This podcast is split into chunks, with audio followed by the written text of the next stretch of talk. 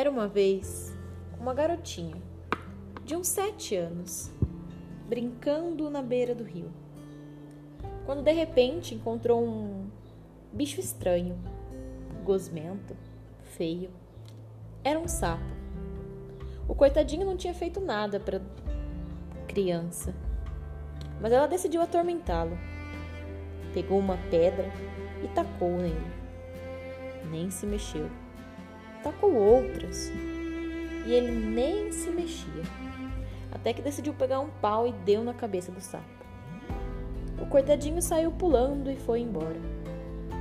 A sua tia, que observava toda a cena lá de longe, desceu, sentou com ela na beira do rio e começou a lhe contar uma história, uma lenda antiga,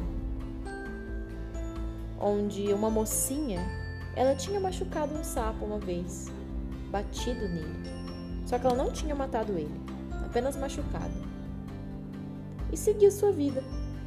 Depois de muitos anos, essa moça já era uma mulher e ela ia se casar. Antes de entrar no altar, precisou ir no banheiro.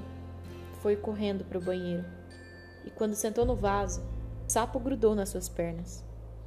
Era aquele mesmo sapo que ela havia machucado quando pequena ele se vingou dela. A lenda conta que o sapo só desgrudou das suas pernas porque caiu um raio bem na hora.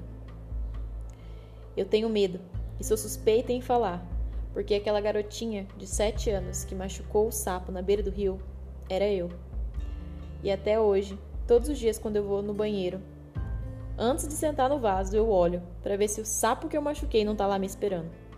Vai que eu não tenho a mesma sorte que a noiva teve de cair um raio bem na hora para me salvar.